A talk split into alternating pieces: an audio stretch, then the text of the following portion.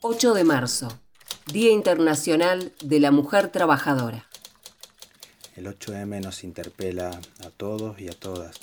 Considero que es importante que los docentes reflexionemos sobre el 8 de marzo, ya que nuestro rol en la sociedad es un agente fundamental para el cambio que se quiere generar desde el movimiento feminista. Por una perspectiva de género, por las diversidades, por la temática en materia de derechos. Ya que estamos a cargo de las infancias, y son estas infancias las que impulsarán ese cambio. Yo paro por la reforma judicial feminista y la declaración de emergencia por violencia de género ya. Yo paro porque no quiero más violencias machistas dentro y fuera de las aulas.